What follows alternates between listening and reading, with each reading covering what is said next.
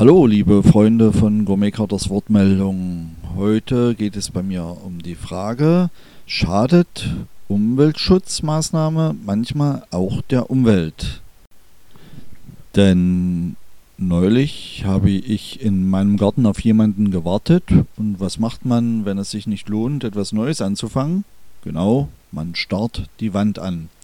Und plötzlich begann es vor meinen Augen an zu schwirren denn ich habe beim Beschauen meiner alten Schuppenwand, die noch ihr altes Lehmputzkleid trägt, gemerkt, da rührt sich mächtig gewaltig was.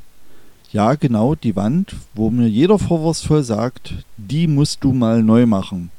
Und was für Betrieb da war. Gesumme und Gesorge. Viele Löcher im Putz scheinen bewohnt zu sein. Und wer noch keine Bleibe für die Kinderschar gefunden hat, der sucht noch den passenden Wohnraum. So, und weil es da so schön gesurrt hat, habe ich mir dann die Wand gleich daneben angeschaut. Die Wand an meiner Scheune hatte der Vorbesitzer mit modernem Zementputz frisch verputzt und die sieht natürlich gut aus. Und siehe da, du siehst nichts. Ist schon groß dieser Unterschied zweier Wände nur wenige Meter entfernt. Und da kommt mir doch glatt die Frage, wenn aus Gründen des Umweltschutzes und manchmal auch nur für die Bauordnung, den Kredit oder die Bauförderung selbst meterdicke Mauern mit fraglichen Materialien erst isoliert und dann insektendicht verputzt werden, gleichzeitig aber hunderte oder vielleicht sind es tausende, wer weiß ja schon, Insekten mit ihrer Brut die Unterkunft verlieren. Ja, ist dies eigentlich im Sinne des Umweltschutzes, wenn man ein großes Insektensterben für noch nicht einmal garantierte Energieeinsparung veranstaltet? Wird denn letztendlich wirklich so viel Energie und CO2 eingespart, wenn danach das Wohnzimmer noch immer auf 25 Grad Celsius aufgeheizt wird?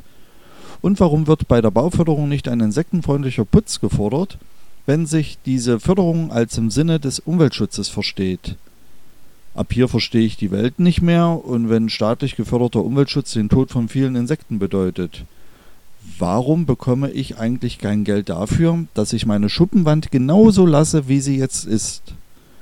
Aber ich kann an dieser Stelle nicht viel machen, außer meine wunderschöne Schuppenwand betrachten und siehe da, selbst so ein billiges Insektenhotel wird eifrig genutzt. Wichtig ist nur, dass neben dem Insektenhotel immer reichlich Wasser und Lehm ist. Und reichlich Futter natürlich in Form von insektenfreundlichen Blüten. Aber dies mit den Blüten und den Insekten ist schon wieder eine andere Geschichte. Vielleicht erzähle ich die einmal später. Und bis dahin, alles Gute, euer Gourmet-Kater. Und nochmal ein dickes PS.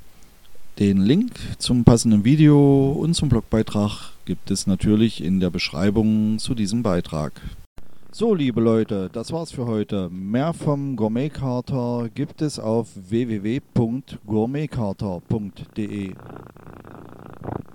Ich freue mich auf euren Besuch. Bis dann.